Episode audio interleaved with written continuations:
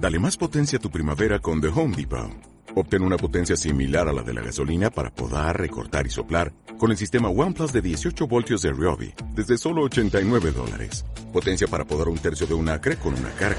Potencia para recortar el césped que dura hasta dos horas. Y fuerza de soplado de 110 millas por hora. Todo con una batería intercambiable. Llévate el sistema inalámbrico OnePlus de 18 voltios de Ryobi. Solo en The Home Depot. Haces más. Logras más. Éxodo 2. Pero ¿cuántas o cuántos han escuchado hablar de Jocabed? Yo creo que si alguien contesta se va a ver un regalito de esos. ya me lo adjunté yo, no es cierto, no son míos, no los puedo regalar. Pero esta mujer me tocó a mí hablar de ella. Y voy a tratar de hablar unos 10 minutitos y cuando me pase de 10 no me digan nada. Miren lo que dice la palabra del Señor. Vamos a, orar antes de, leer Éxodo 2. Vamos a, si lo tienes ahí, mija, vamos a hacer una oración. Padre, te damos gracias en esta preciosa tarde. Gracias, oh Dios de la gloria, por el privilegio que nos das de exponer tu palabra, Señor, con mujeres que nos tienen un perfil, Señor, de guerreras. Un perfil de mujeres que tienen identidad en ti, Señor, y que tu palabra nos es luz a nosotras para este tiempo en el que vivimos y cómo podemos desarrollar, oh Dios de la gloria, estas perfiles de mujeres tan victoriosas y guerreras en tu palabra, Señor. Te damos gracias en el nombre de Jesús y que tu palabra, Padre, no vuelva atrás vacía, sino que sea enviada con el propósito en esta tarde. Miren lo que dice la preciosa palabra del Señor. Un varón de la familia de Leví fue y tomó por mujer a una hija de Leví, la que concibió y dio a luz un hijo, y viendo lo que era hermoso, le tuvo escondido tres meses. Pero no pudiendo ocultarle más tiempo, tomó una arquilla de juncos y la calefateó con asfalto y brea, y colocó en ella al niño y lo puso en un carrizal a la orilla del río. Y una hermana suya se puso a lo lejos para ver lo que le acontecía, acontecería. Y la hija de Faraón descendió a lavarse al río, paseándose sus doncellas por la ribera del río, vio ella la arquilla en el carrizal y envió una criada suya a que la tomase. Y cuando le abrió, vio al niño y aquí que el niño lloraba y teniendo compasión de él, dijo, de los niños de los hebreos es este. Entonces su hermana dijo a la hija de Faraón, iré a llamarle una nodriza de las hebreas para que te críe este niño. Y la hija de Faraón respondió, ve. Entonces fue la doncella y llamó a la madre del niño. A la cual dijo la hija de Faraón, lleva este niño y criádmelo y yo te lo pagaré. Y la mujer tomó al niño y lo crió. Ahí terminamos en el 10. Y cuando el niño creció, ella lo trajo a la hija de Faraón, la cual lo prohijo, lo y lo puso por nombre Moisés, diciendo, porque de las aguas lo saqué. ¿De quién estamos hablando aquí? De Moisés. Entonces, Jocabé fue madre de Moisés. Voy a hablar un poquito porque esta mujer, esta mujer nos muestra un perfil profético. Un perfil profético. Perfil de Jocabé. Descendía de la tribu de Leví, hija de Leví que le nació en Egipto. Era esposa de Amram, a ver si lo pronunció bien era madre de Aarón, María y Moisés. No, no lo, número 2659 nos, nos da esa, esa luz de, de, lo que ella, de la madre y esposa de este hombre. Jocabé, una mujer profética, valiente, mujer de pensamiento rápido, bajo presión con un alto perfil de mujer estratégica. Jocabé estaba bajo presión, había un decreto de Faraón de matar a todos los bebés. Estoy hablando del perfil de ella. Y lo leíamos, ahí está todo, desde el verso 1 al 10. ¿Qué es lo que esta mujer enseña hoy a, nuestras vidas? Si ponemos atención en, en, lo que dice todo el verso, el capítulo 2, en los 10 versículos. Allí habla de una mujer estratégica, una mujer valiente, una mujer que ejecutó un plan bajo presión. Y mire qué presión. ¿Cómo usted o yo como madre reaccionaría? Era un decreto de Faraón, mandar matar a todos los bebés varones y entre ellos estaba Moisés. ¿Cómo lo enfrentaríamos? Yo me identificaba, digo, ¿cómo esta mujer enfrentó ese miedo? De imaginarse, usted imagínese poner al niño, lo voy a llevar rapidito, allí lo puso en esa arquilla eh, que ella misma preparó con sus manos. Por eso le decía una mujer estratégica, una mujer que yo creo que ni ella misma sabía lo que estaba preparando proféticamente. Entonces, esta mujer nos da un perfil de una mujer que supo enfrentar sus miedos. Mire, una vez que, logramos enfrentar los miedos, podremos avanzar bastante. Yo me lo puedo apuntar a mí. El miedo nos paraliza. Si a esta mujer Jocabé la paraliza el miedo de pensar, ¿usted cree que no pensó esta mujer que su hijo se podía ahogar? Una, todo lo que, los riesgos de peligro que usted puede imaginarse, un niño puesto entre, entre, entre ese río. Dice que ella lo puso entre el carrizal. Ella pensó tal vez que ahí ya no lo podía esconder más en casa, entonces ella quiso esconderlo ahí. Ella dijo, de aquí él no se va a mover y yo voy a estar cuidándolo a ver qué pasa con él. Entonces, esta mujer nos enseña que avanzar y hacer y enfrentar el miedo. No la paralizó. Un punto a favor de ella y que nos, nos, ministra. Si el miedo la paraliza, nunca, nunca hubiéramos visto a un Moisés aquí. Nunca. Nunca lo hubiéramos visto. Si los miedos, los peores terrores de la vida que enfrentamos diariamente en nuestro diario vivir, nos matan al libertador o lo sacamos a flote. El miedo me paraliza o lo enfrento y saco a flote lo que Dios tiene para mí. Aprendo de esta mujer esto yo, que ella enfrentó y dijo, saco a flote el propósito de Dios. Avanzamos. Entonces los peores miedos de la vida nos los enfrentamos y podemos ver el favor de Dios. Podemos ver el propósito de Dios en la vida de Moisés.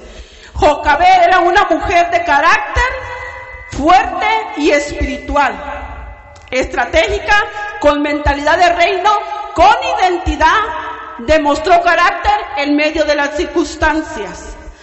Aunque la Biblia no habla mucho de ella, hay lo suficiente para concluir que se trataba de una mujer maravillosa.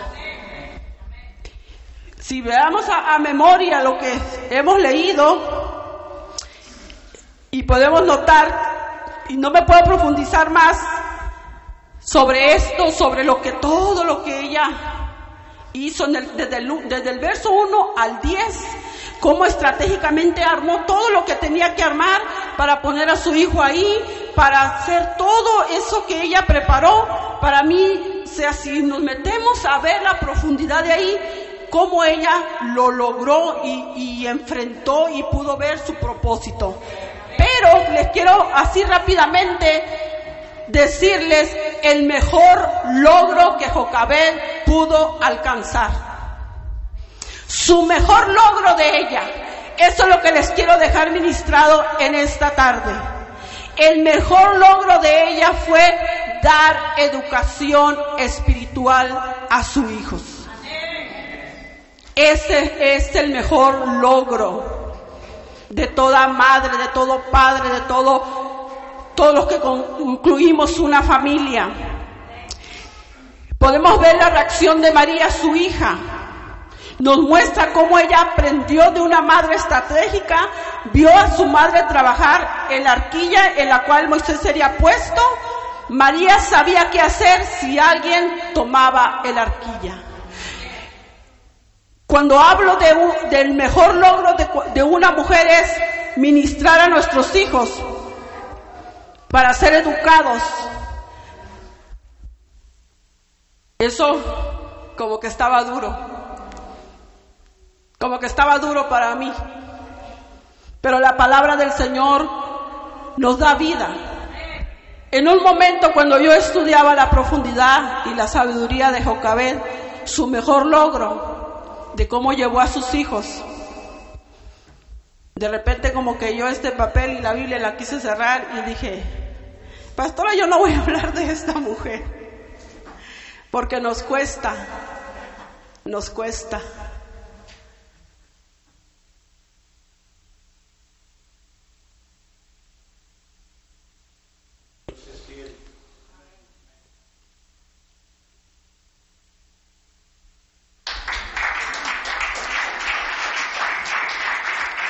Pero Dios es fiel. Porque uno se siente acechado. Uno se siente por el enemigo que te dice, ¿qué vas a hablar? ¿Qué vas a decir? Porque somos señalados. Usted no ve a ninguno de mis hijos aquí. Y pudiera decir, ¿qué está hablando esta mujer? Pero en el nombre del Señor hay poder en sus promesas. Hay poder en su palabra. Y en eso confiamos. Esa es nuestra confianza. Como mujeres guerreras que se paren en la brecha, que le creen al Todopoderoso, que el Señor es el Rey de Reyes, es un Señor que cumple sus promesas. Porque nuestros hijos han sido enseñados, han sido educados en casa, que es la mejor escuela que nuestros hijos pueden ver y observar. ¿Qué importa lo que digan los de afuera? ¿Qué importa lo que diga el mundo? Nuestros hijos tienen un propósito en el reino de Dios. Por eso no debemos nunca decaer de sus promesas. Cuando uno confía en lo que tú le has enseñado a tus hijos, Jocabed en un momento de su vida pudo haberse frustrado cuando pasó la murmuración aquella, cuando María habló de su propio hijo, una manifestación que no había sido enseñada. Pero de pronto así se vio ella acechada, pero confió que había puesto a Moisés en las manos del Señor. Avanzo. El mejor logro de una madre es ver a sus hijos elegir caminar en el temor de Dios. Quiero leer Hebreos 11 para terminar. Moisés eligió identificarse con el Dios que su madre le enseñó y educó. Y al fin Él eligió, mire lo que dice Hebreos para terminar. Ella lo educó en el mandamiento de Dios. Por la fe Moisés, mire qué poderoso cuando una mujer de Dios le cree al Señor. Mire hasta dónde vino a hablar. Por la fe Moisés cuando nació fue escondido por sus padres por tres meses porque le vieron niño hermoso y no temieron el decreto del rey. Por la fe Moisés, hecho ya grande, rehusó llamarse, llamarse hijo de la hija de Faraón, escogiendo antes ser maltratado con el pueblo de Dios que gozar de los deleites temporales del pecado teniendo por mayores riquezas el vituperio de Cristo que los tesoros de los egipcios porque tenía puesta la mirada en, el galardón. Por la fe dejó a Egipto, no, temiendo la ira del rey porque se sostuvo como viendo al invisible. Por la fe celebró la Pascua y la exparsión de la sangre, la expresión de la sangre para que, para que el que la destruía a los primogénitos no los tocase a ellos. 29 y finalizo. Por la fe pensaron, pasaron el mal rojo como por tierra seca e intentando los egipcios hacer lo mismo fueron ahogados. Por eso le decía que Jocabed, una mujer profética, una mujer, aleluya, que educó, y mire lo que habla Hebreos de Moisés. Ella lo educó para, el, ponme Proverbios 22, 6, hija. Ella lo educó en los mandamientos de Dios y el mandamiento de Dios trae promesa. Eso es, es el de nosotros creemos. Que cuando el mandamiento de Dios se enseña, aún, aún, cuando fuere viejo, no se apartará de él. Este es el mejor logro de Jocabed y con esto lo quiero dejar. El mejor logro de Jocabed fue haber enseñado a sus hijos en el conocimiento que trae promesa. Con esto lo dejo en esta tarde y invito a mi hermana que está ella para ministrarles también de otra mujer, bueno, de varias. Pase, hermano. Dios me le bendiga.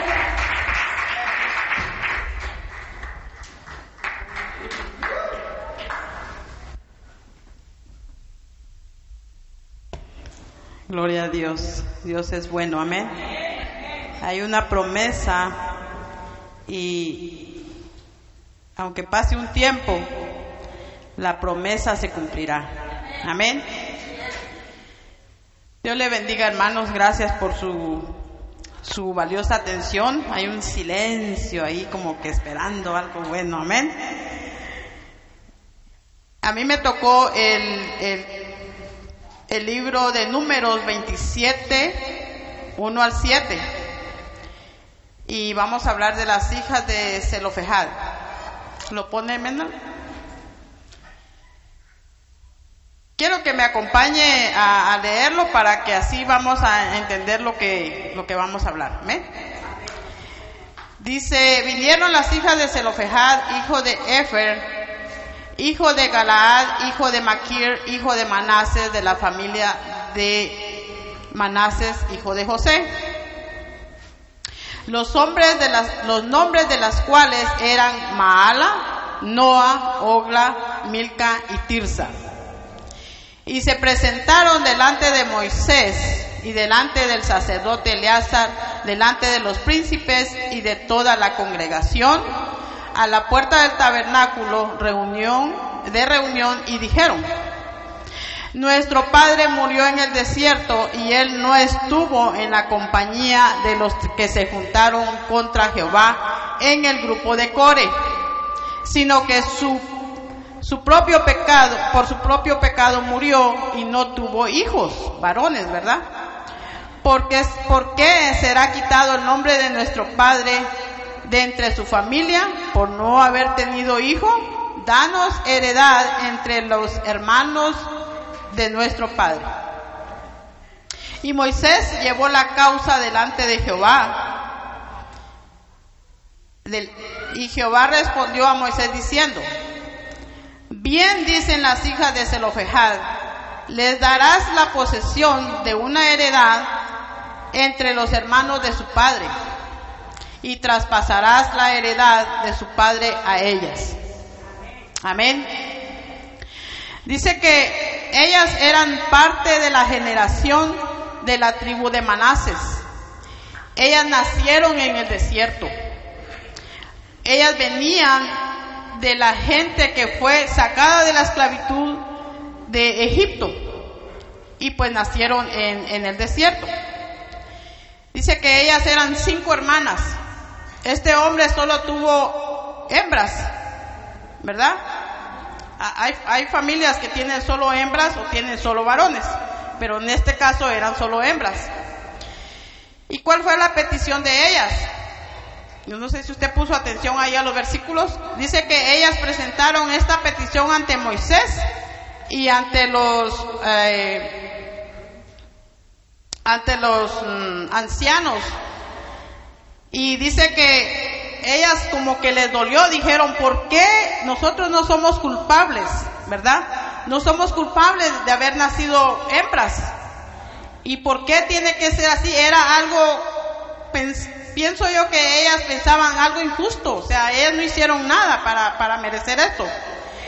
Y dice que ellas se presentaron ante estos hombres y fueron a, presentar su, su, petición con mucho respeto. Ellas fueron con respeto y dijeron, mire, vamos a decirlo así, eh, señores de la autoridad, este es nuestro problema.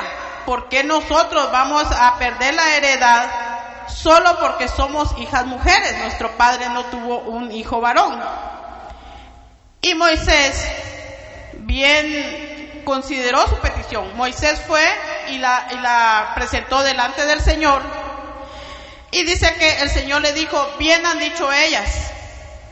Yo creo que el Señor puso atención ahí a esa petición, una petición muy especial, porque ellas fueron con mucho respeto, con mucha humildad, respetando todos los paradigmas, cómo llegar a esos hombres, y, llegaron, no crea que, que dijeron, vamos a hacer la liberación femenina, ¿verdad? Ellas dijeron, vamos con mucho respeto, mucho orden, y fueron a hablar con estos hombres, y el Señor, lo vemos ahí en, en, en 27.3, dice, en el 27.4 dice que ellas, su petición fue, fue concedida por el Señor y, y el Señor dijo, sí, dele la heredad. Entonces, porque para ese entonces, hermano, ¿qué le pasaba a una mujer sin figura masculina?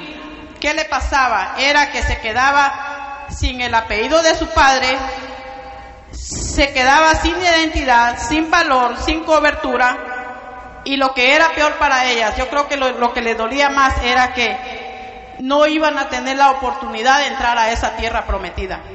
Amén. Por eso estas mujeres se vieron en la necesidad de armarse de valor e ir, implorar valor, e implorar favor ante estos hombres por la herencia de su padre. Ellas fueron en representación de su padre Dice que ellas amaban mucho el nombre de su padre. Ellas, yo creo, no sé si es, es en los días de ahora o también en los días de antes, pero las hembras siempre como que el hombre más favorito de ellas es el padre, ¿verdad? Entonces ella dice que amaban a su padre y ellas querían honrar la memoria de su padre, por eso fueron y fueron, además era el, el honor, el, el nombre de su padre para que no fuera borrado de la lista. Y dice que tomaron valor, dice, y tuvieron fe, el anhelo por la tierra prometida. No se quedaron con el deseo solamente de decir, ¿cómo irá a ser esa tierra? ¿Cómo, ¿Cómo nosotros no vamos a poder llegar ahí? Ellas no se quedaron con el pensamiento, no se quedaron con ese silencio, sino que dijeron, vamos y emprendamos para que seamos oídas. Amén. Y dice que lucharon contra el derecho, lucharon con respeto y educación y sin arrogancia, sin enojo, humildemente se presentaron ante Moisés. Y dice, yo quiero que, que usted, o quiero compartirles, estaba yo meditando en estos nombres y dice que aunque sus nombres de ellas significaban mala, significaba enfermedad dolencia. El nombre de la segunda era Noah, que significa descanso y reposo. Y Ogla significaba boxeadora. Imagínense. Y Milka era reina, su significado.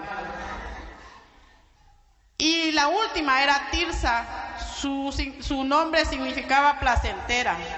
O sea que en ese grupo de cinco hermanas había un buffet, había de todo.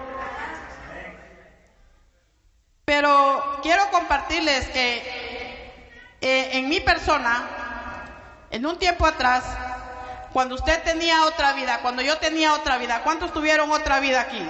Amén. En mi otra vida, yo tuve en una temporada de mi vida muchos problemas, muchos problemas, uno tras de otro, uno tras de otro, mucha angustia. Y una persona muy, muy querida por mí me dijo, ay, ya sé por qué usted tiene muchos problemas, por qué vive en problemas. Yo le dije, ¿por qué? Me dijo, porque su nombre significa la que camina con dificultad. Y yo dije, qué bueno. Y me dice, ¿cómo se alegra que su nombre signifique que camina con dificultad? Y yo le dije, sí, porque aunque tenga dificultad, camina. Amén. Aunque tenga dificultad, y yo no sabía lo que si nunca había puesto atención, pero cuando me dijo, eso significa su nombre. Yo dije que bueno, porque nada me detiene. Aunque yo camine con dificultad, dicho sea de paso, cuando yo estaba pequeña, estuvo a punto de darme la enfermedad de la polio. Entonces, sí, yo le dije sí, tuve problemas para caminar, pero camino. Amén. Entonces, Dice que, que ya cuando eh, la petición de ellas, voy a leerle aquí un poquito, dice que la petición de las hermanas se pronunció ya desde el versículo 26-33. Voy a leerle aquí un poquito. La pregunta de las hijas de Zelofejad fue anticipada en el versículo 26-33. La participación de la tierra la repartición de la tierra dependía de la conquista y repoblación de Canaán. Fíjese, cuando hicieron el censo y fueron contando cuántos hombres tiene cada tribu, y llegaron a esta tribu y no tenían hombres quien fuera a representar esa guerra. Porque en aquel tiempo la mujer no podía ir a una guerra y menos reclamar una herencia. Entonces, cuando hicieron el censo, llegaron ahí y ellas reaccionaron como, como que dijeron, pienso yo, no lo dice la Biblia, reaccionaron y dijeron, ups, nos encontraron, salimos a luz. Muchas veces, trayéndolo a la actualidad, muchas veces nosotros como que estamos muy cómodas, mujeres, como que estamos muy cómodas. Luego viene la aflicción, Luego viene eh, la preocupación por X problema que tengamos. Y como que nos cae agua fría y despertamos y decimos, ah, algo pasa. Y, y, o sea, ya la preocupación. Entonces dice que como que se activó la fe de ellas, como que dijeron, ah, pero nosotros tenemos una promesa, dijeron ellas. O sea, está la, la tierra prometida. Y entonces se acordaron ellas y yo creo que se fueron a, no sé, quizá tenían un diario, no sé cómo, pero yo creo que ellas se empezaron a hacer memoria y dijeron, eh, eh, eh, eh, mi papá no murió por, por la rebelión, mi papá murió por algo que él hizo personal, no fue un pecado de, de, por el que no entraron a la tierra prometida. Entonces dice que ellas dijeron, no, pero mi papá no fue así. Entonces ellas fueron y pidieron que el, nombre de su padre no fuera borrado de libro, vamos a decir el libro de las historias, ¿verdad? Entonces, muchas veces nosotros, por eso le digo, muchas veces el nombre que tenemos, quizá nuestros padres por ignorancia nos pusieron el nombre porque estaba bonito. pero no, no se percataron de lo que quería decir nuestro nombre. Amén. No importa el nombre que tengamos, no importa el, eh, dónde estamos viviendo, no importa, quizá ellas escucharon, se imaginan cuánta gente alrededor de ellas, quizá entre ese grupo habían miles de mujeres también, que eran hijas, hembras, pero ellas dijeron, vamos a hablar, vamos a hablar, vamos a levantar nuestra voz con respeto, con humildad y primero informándose del pasado. Amén. Es una historia muy bonita y dice que eh, ellas fueron y resaltaron ese nombre. Entonces, en estos tiempos, muchas veces nosotros, sabe que yo he conocido mujeres e incluso las he invitado, vamos, vamos a la iglesia. No, pero es que mi esposo. Y entonces, esas son mujeres que están solas, porque si el esposo no quiere nada con el Señor, ese esposo está dormido. Amén. Está muerto espiritualmente. Entonces, aquella mujer que se encuentra sola también puede levantarse, puede tomar un acto de fe, puede tomar valentía y decir, yo me paro. Estas mujeres, como la danza que tuvimos, esas mujeres, esas mujeres, estas cinco mujeres, cinco hermanas, se pararon en la brecha, rompiendo una cultura judía. Y esta, esta, esta petición bendijo a muchas mujeres más, no solo en su momento, sino aún en estos días como nosotros. Amén. Alcanzamos esa promesa. Porque en ese tiempo era la tierra prometida, pero la promesa que nosotros tenemos es la nueva Jerusalén. Amén. Espero sea de bendición. Ya no me da la voz.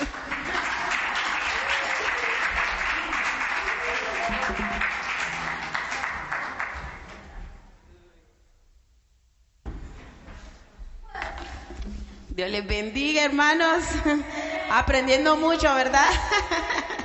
Estamos aprendiendo mucho, estamos siendo bendecidos y las mujeres especialmente estamos siendo bendecidas porque estamos aprendiendo de estas mujeres que nos han enseñado tanto. Y como decía la hermana este, Lupita, muchas veces este, las vemos y pasamos de largo por ellas, pero es tan importante saber que en la Biblia hay mujeres y que todo esto que está aquí es para ejemplo nuestro. Así es que mujeres tenemos ejemplo de mujeres en la Biblia que supieron luchar por lo que amaban, por lo que querían y como decía la hermana, por esos principios que muchas veces este, quedan como olvidados. Pero hay promesas en Dios. Hay promesas en Dios y como guerreras nos toca arrebatar esas promesas. Amén. Le doy gracias a nuestros pastores, ¿verdad? Por, por este hermoso privilegio. Cuando me dieron la mujer que me toca a mí y fui a la Biblia, así, unos versículos tan pequeños. Y a mí como me gusta hablar mucho, yo dije, ¿qué voy a decir de esta mujer? pero no se imaginan la riqueza espiritual en estas mujeres. Aunque estén así en tres versículos en la Biblia, nos enseñan tantas cosas. Así es que muchísimas gracias, pastores, por este privilegio, porque yo aprendí mucho, mucho acerca de esta mujer. Y la mujer que hoy voy a yo, ¿verdad?, a transmitir es Séfora. Vamos a aprender mucho de esta mujer.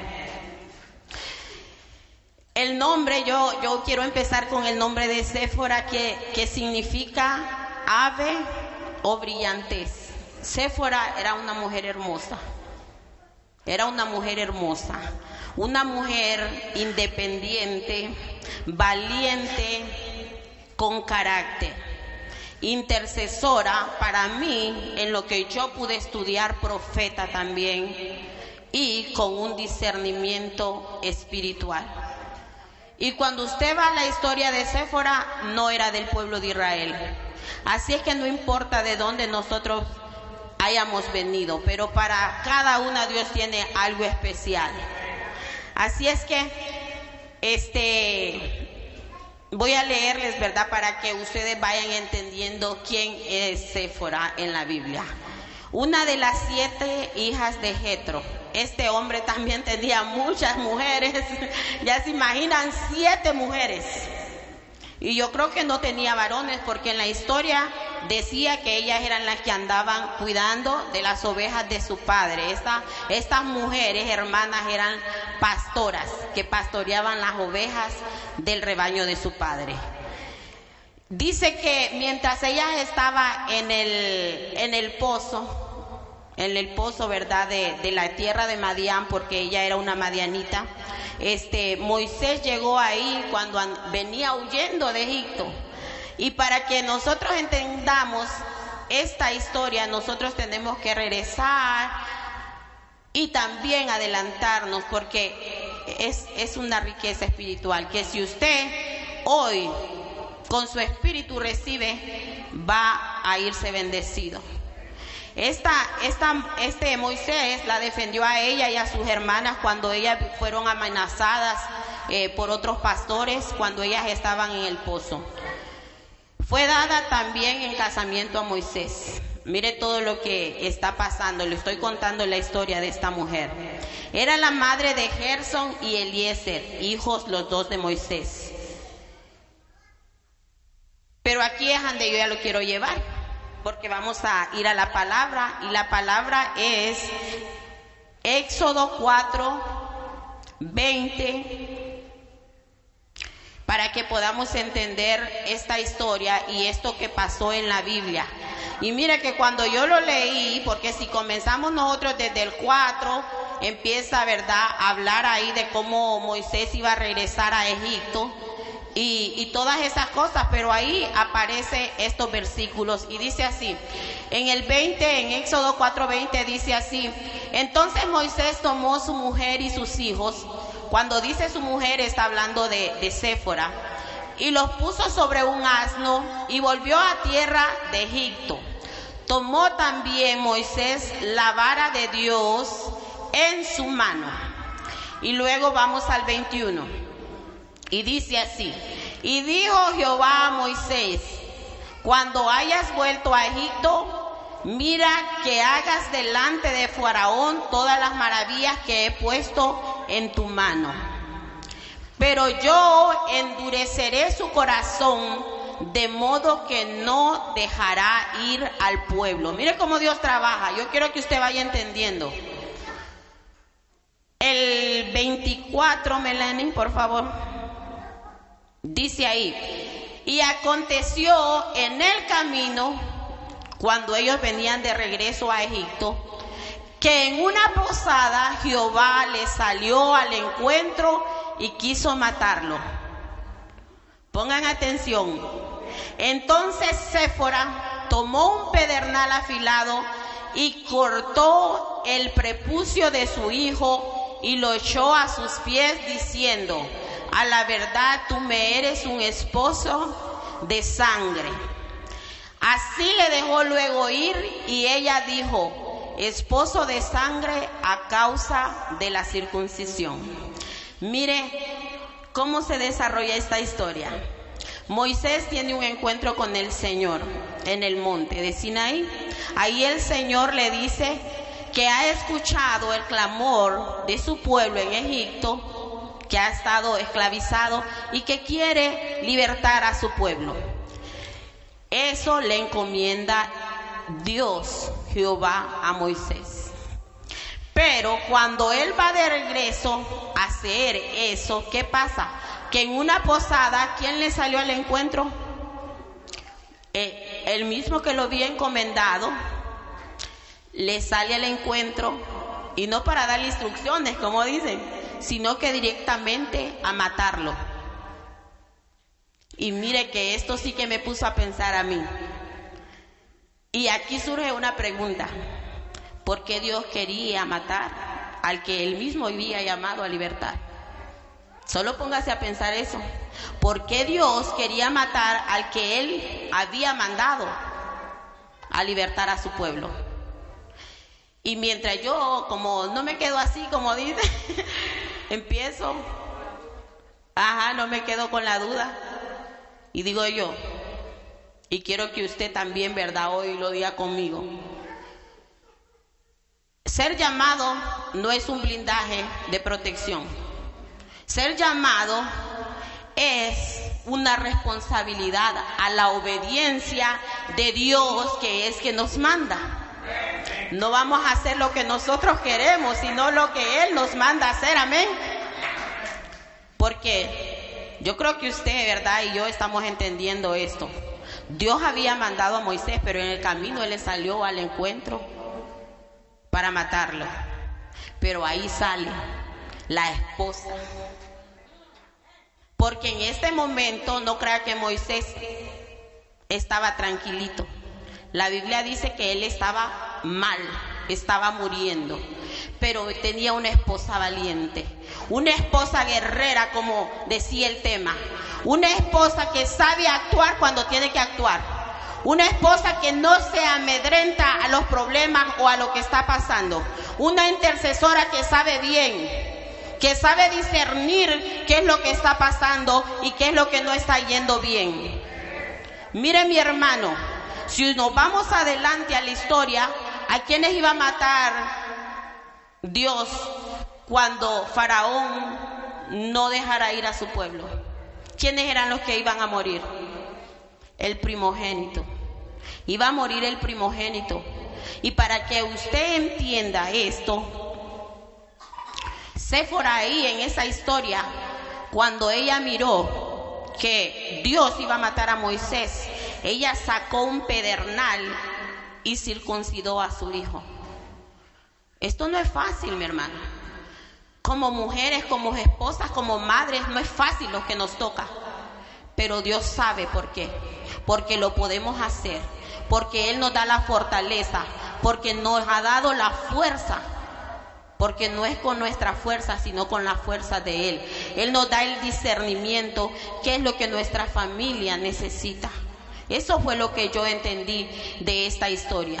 Que Sefara pudo discernir qué es lo que había pasado, qué es lo que este Moisés, no sé, no sé, ¿verdad? Porque Moisés no había este, circuncidado a su hijo. No lo pude encontrar ahí en la Biblia, no, no dice el motivo por qué él no lo había hecho. Pero como él vivía en Madián con su esposa, en Madián las costumbres eran diferentes. En Israel se circuncidaba a cada hijo israelita, creo que a los ocho días. Pero en Madián parece que se hacía antes de casarse. Pero no sé cuál había sido el descuido de Moisés. Pero ahí había un descuido. Ahí había un descuido. Y esos descuidos muchas veces en es el futuro que nosotros podemos ver el peligro que pueden ocurrir. Pero esta mujer no tuvo miedo y ella lo hizo. Y mire que en una versión que yo estuve leyendo dice, ahora tú me eres esposo de sangre, porque por la sangre de mi hijo tú has sido sanado. Yo digo, esta mujer estaba profetizando que nosotros por la sangre de nuestro redentor, del Hijo de Dios, íbamos a ser sanados, íbamos a ser salvados. Aleluya, gracias a Dios. La circuncisión, escuche lo que era para el pueblo de Dios. Era un símbolo de cambio Era un pacto que Dios había hecho con su pueblo. Y yo pude ver que Séfora, en ese pasaje, en, en ese relato, en ese momento que estaba pasando ella, ella temió al Señor lo suficiente para hacer algo que no estaba ella diseñada para hacer, porque este trabajo era un trabajo de hombres, era un trabajo sacerdotal. ¿Cuántas veces el Señor nos pide cosas? Y nosotros decimos, porque lo podemos ver antes cuando el Señor le estaba haciendo el llamado a Moisés, no puedo, no sé hablar, no, no creo que sea para mí. Pero llega el momento y nos enfrentamos a cosas y ahí es cuando vemos lo guerrera que somos, lo que Dios puede hacer en nosotros. Cuando nosotros percibimos el peligro y el de nuestros hijos, yo sé que me van a entender todas las mujeres, ponemos por encima nuestros propios intereses y lo arriesgamos todo para salvarlos a ellos. Eso es una mujer guerrera. Y estoy hablando espiritualmente. Estoy, porque yo sé que lo haríamos. Haríamos cualquier cosa por nuestros hijos en lo físico. Pero espiritualmente, nosotros, madres, esposas, somos esas guerreras que necesitamos interceder y luchar por la vida de nuestros esposos y nuestros hijos. Generaciones antes Dios habló a Abraham de la circuncisión como un pacto entre él y el hombre. Era una señal que eran parte del pueblo de Dios. Mire cómo la misericordia de Dios en esta escena se manifiesta en la vida de Moisés y de su familia. Y a través de la esposa ocurre, podríamos decir ahí, el milagro. Muchas veces nosotros nos toca doblar rodillas para ver el milagro en nuestros hijos, en nuestros esposos. Y yo creo que el Señor es tan bueno, porque este tema a mí me llegó al corazón. Me llegó al corazón, porque yo sé que muchas madres sabemos lo que es doblar rodillas por nuestros hijos y por nuestros esposos. Pero mientras nos mantengamos y hagamos lo que Dios quiere, la victoria la vamos a ver. Génesis 17, 11 y 14. Quiero que leamos esto porque yo quiero que usted entienda qué es lo que pasó en esa escena. Dice, Circuncidaréis pues la carne de vuestro prepucio y será por señal del pacto entre mí y vosotros. Porque es la Biblia que habla. Y el varón incircunciso, el que no hubiere circuncidado la carne de su prepucio, aquella persona será cortada de su pueblo, pues ha violado mi pacto. Mire, palabra del Señor tan clara. Hay cosas que el Señor ya las estableció. Y aunque el esposo se descuide, ahí es cuando una mujer guerrera tiene que actuar. Y no quitándole autoridad a su esposo, porque en este momento yo no veo a Séfora quitándole autoridad a su esposo, sino llegando al corazón de Dios. Llegando al corazón de Dios, mi hermano. No es en una pelea con nuestro esposo que muchas veces vamos a ganar la victoria. Es cuando tocamos el corazón de nuestro Padre. Mire que aprendemos de Sephora en esta noche. Todas las cosas que yo pude aprender de Sephora y quiero transmitirlas. Dice que era una mujer que interviene para salvar la vida de Moisés porque Dios quiere matar Sephora pone la fe en la obediencia. ¿Dónde ponemos la fe, mujeres? ¿Dónde estamos poniendo nuestra fe? Esta mujer pudo salir corriendo a buscar medicinas para este hombre, pero ella entendió espiritualmente cuál era lo que ella necesitaba y la fe la puso en el único que podía salvar a su esposo. Esta mujer, una mujer de fe, que sabe dónde está su cabeza, dónde están sus pies y dónde es que ella tiene que mirar. Como madre somos llamadas a transmitir esa fe. ¿Cómo usted le está hablando a sus hijos? ¿Qué le está transmitiendo a su generación? Nosotros tenemos que transmitir esa fe a nuestros hijos. No sabemos si alguna vez nos toca enfrentarnos a una situación de nuestra de nuestro esposo con una fe debilitada. Tenemos que estar preparadas.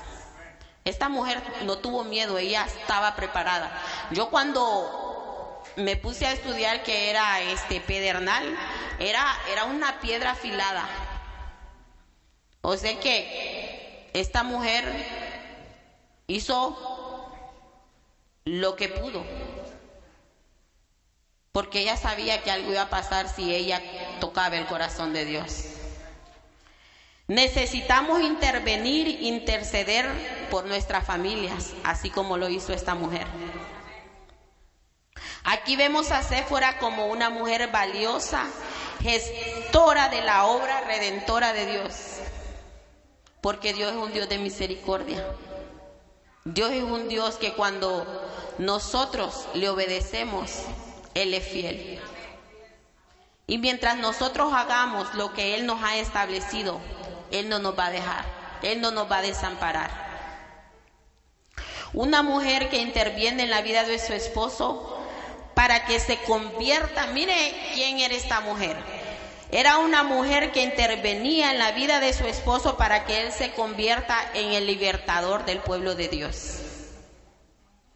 Y por último, ya para terminar, vamos a leer en Romanos 28, 29.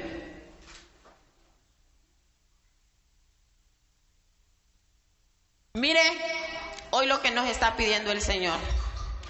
Mire lo que nos está pidiendo hoy el Señor. Hoy no le está pidiendo que vaya y corte el prepucio de su hijo.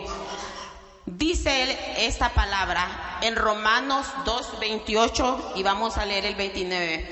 Pues no es judío el que lo es exteriormente, ni es la circuncisión la que se hace exteriormente en la carne, sino que es judío al que lo es en lo interior y la circuncisión es la del corazón, en espíritu, no en letra. La alabanza del cual no viene de los hombres, sino de Dios. Mire cómo nosotros ahora es que actuamos las céforas de este tiempo. Guardamos los corazones de nuestros hijos y les instruimos y les enseñamos, como decía nuestra hermana Lupita. Dios es bueno. Y yo sé que algo aprendimos en esta noche. Que Dios me lo bendiga. Denle un fuerte